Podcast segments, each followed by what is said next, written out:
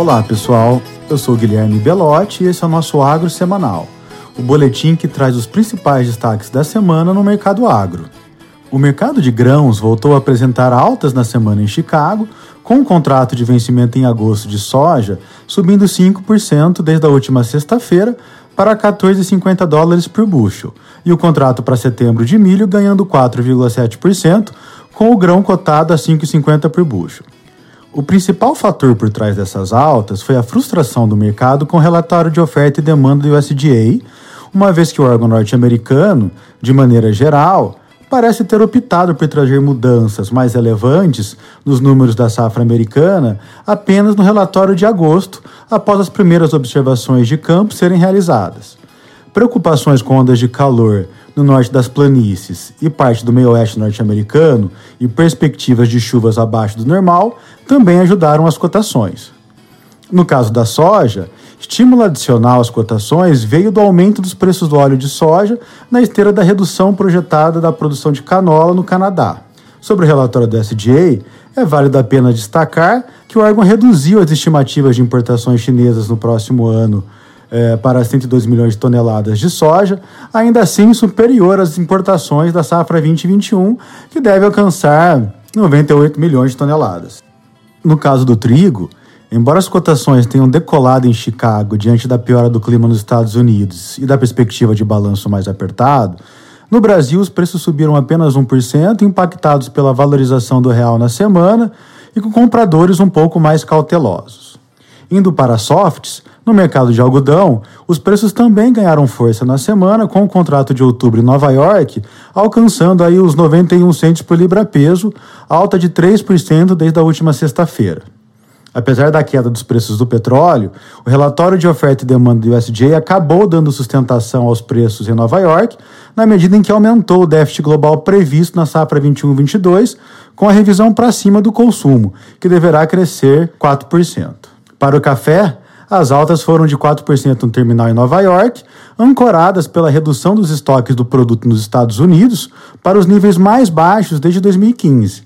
E também por mais uma onda de temperaturas baixas no Brasil previstas para os próximos dias, notadamente entre domingo e terça-feira, que poderá atingir a parte sul do Brasil, passando por São Paulo, sul de Minas e Mato Grosso do Sul.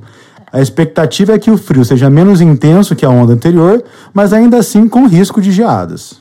Sobre o setor sucroenergético, durante a semana, o ISMA, a Associação das Usinas de Açúcar da Índia, divulgou a estimativa da próxima safra com aumento de área plantada no país de cana-de-açúcar em 3,2% no comparativo com a safra anterior, o que resulta em uma produção total de 34,4 milhões de toneladas de açúcar, sendo que dessas, 3,4 milhões de toneladas seriam destinadas para a produção de etanol. Com isso, a produção ficaria em linha com a safra anterior, que foi de 30,9 milhões de toneladas. Nesta semana, também foi divulgado o relatório da Única referente à segunda quinzena de junho no Centro-Sul, que apresentou aumento da moagem em 4,4% comparado com a mesma quinzena da safra anterior. Em relação à produtividade, segundo o CTC, Centro de Tecnologia Canavieira, a amostra de junho, até o momento da divulgação do relatório da Única, apresentou uma produtividade de 80,9 toneladas por hectare, versus 90,9 em junho de 2020, representando uma queda de 11%. Em relação aos preços, o destaque vai para o etanol hidratado, que fechou a quinta-feira negociado a R$ 3,03 por litro, alta de quase 2% comparado com a semana anterior. Nas proteínas animais, o boi gordo em São Paulo andou praticamente de lado na semana a 320 reais por arroba.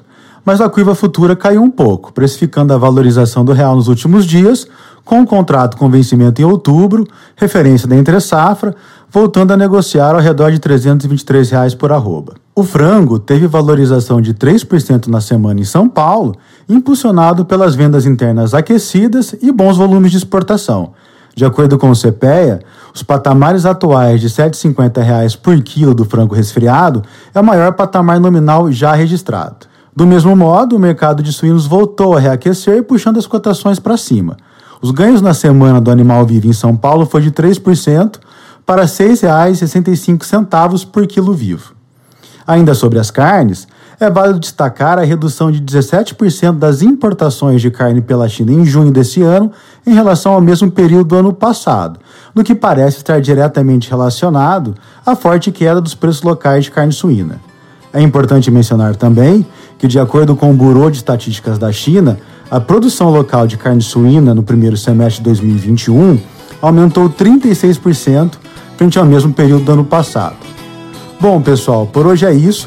Bom final de semana e até a próxima sexta.